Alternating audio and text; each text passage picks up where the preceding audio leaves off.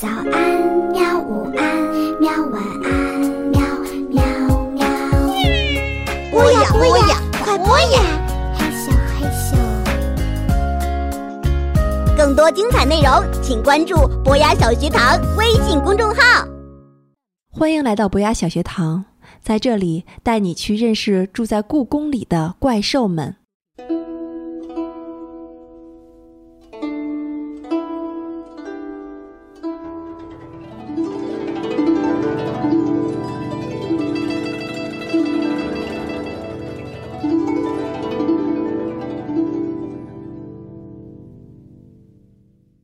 就这一瞬间，耳边的声音已经变了，嘈杂的声音变成了响亮的噼啪的声音。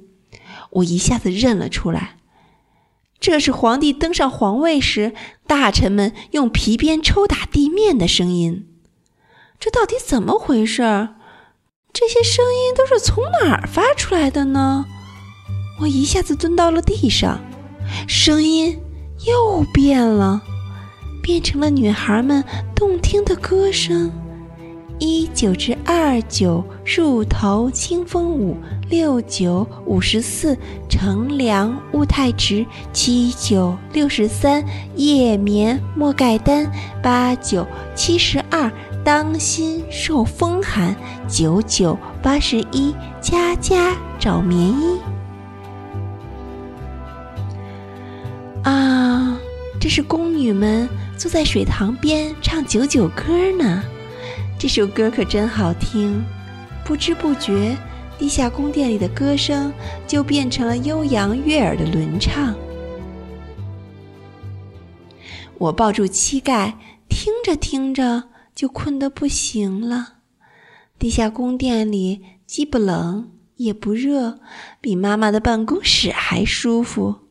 真想就在这里睡上一觉啊！那样到了明天，我再想办法叫醒小二黑一起逃出去。我慢慢的闭上了眼睛，猛地我想起一件事儿来，不能睡觉。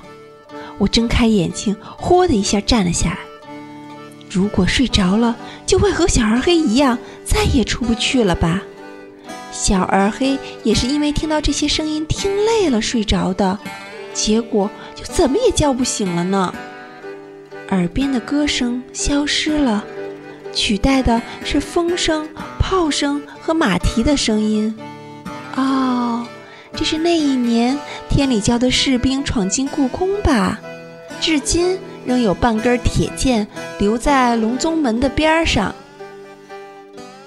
我实在是听得太累了，这时候要是能喝上一杯咖啡，再有人拍拍肩膀，可能睡意就会跑了吧。可是现在没有咖啡，也没有人拍我的肩膀，因为这里除了我，只有还在熟睡的鸽子小二黑。不行，我要做点什么？能做什么呢？有了，我也唱歌好了。反正他们已经听到了我的声音，不如就趁着有力气的时候和他们对唱好了。来散步，来散步，神清气爽。我喜欢散步，所以出发吧。我大声唱着这首欢快的歌，心情也跟着舒畅起来。因为自己的声音很大，我的耳朵听不到稀奇古怪的声音了。就在这时候，我头顶上的小二黑把头从翅膀里伸了出来。哈，它被我的歌声吵醒了。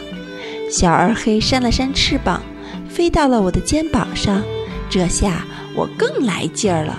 我抱着小二黑，用最大的声音唱：“我们一起去森林探险吧，这么多好朋友，真高兴。”没想到，地下宫殿的门突然重新打开了，月光从门缝里泄了进来，地下宫殿立刻发射出了金色的光。月亮照亮的地板上，一只白猫无声无息地跑了进来。啊，是野猫梨花，它身后还跟着小蓝眼儿、大黄。我的朋友们来救我了！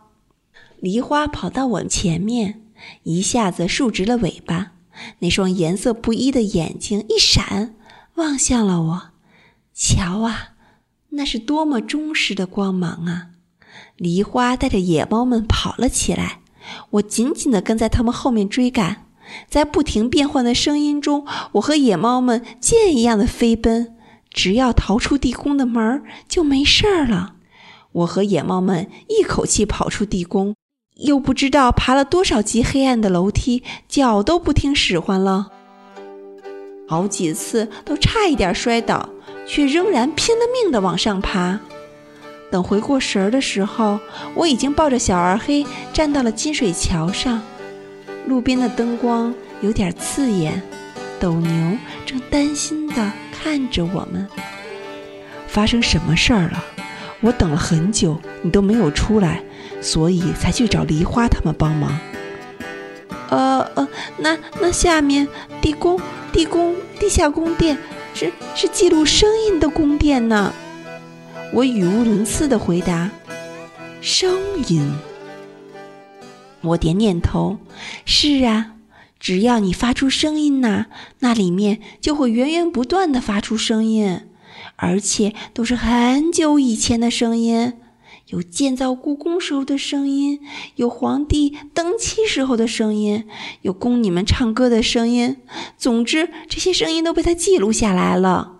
等你听多了，听累了，就会睡着，然后可能再也醒不了了。